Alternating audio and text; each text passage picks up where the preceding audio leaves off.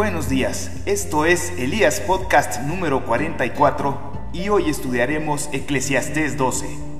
No dejes que la emoción de la juventud te lleve a olvidarte de tu Creador. Honralo mientras seas joven, antes de que te pongas viejo y digas, la vida ya no es agradable.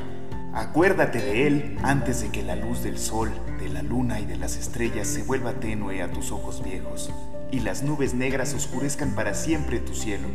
Acuérdate de Él antes de que tus piernas, guardianas de tu casa, empiecen a temblar y tus hombros, los guerreros fuertes, se encorven. Acuérdate de Él antes de que tus dientes, esos pocos sirvientes que te quedan, dejen de moler y tus pupilas, las que miran por las ventanas, ya no vean con claridad. Acuérdate de Él antes de que la puerta de las oportunidades de la vida se cierre y disminuya el sonido de la actividad diaria. Ahora te levantas con el primer canto de los pájaros, pero un día todos esos trinos apenas serán perceptibles. Acuérdate de Él antes de que tengas miedo de caerte y te preocupes de los peligros de la calle, antes de que el cabello se te ponga blanco como un almendro en flor y arrastres los pies sin energía como un saltamontes moribundo y la alcaparra ya no estimule el deseo sexual.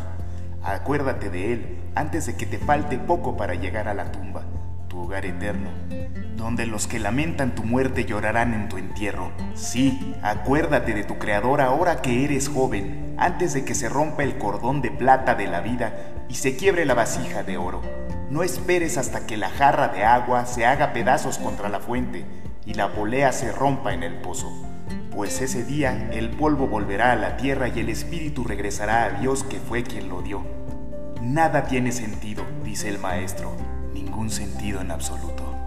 Ten en cuenta lo siguiente, el maestro fue considerado sabio y le enseñó a la gente todo lo que sabía. Escuchó con atención muchos proverbios, los estudió y los clasificó. El maestro se esmeró por encontrar las palabras correctas para expresar las verdades con claridad. Las palabras de los sabios son como el aguijón para el ganado, dolorosas pero necesarias. El conjunto de sus dichos es como la vara con clavos que usa el pastor para guiar a sus ovejas. Pero ahora, hijo mío, déjame darte un consejo más. Ten cuidado, porque escribir libros es algo que nunca termina y estudiar mucho te agota.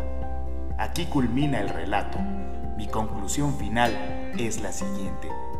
Teme a Dios y obedece sus mandatos, porque ese es el deber que tenemos todos. Dios nos juzgará por cada cosa que hagamos, incluso lo que hayamos hecho en secreto, sea bueno o sea malo. Este es el fin de Eclesiastés.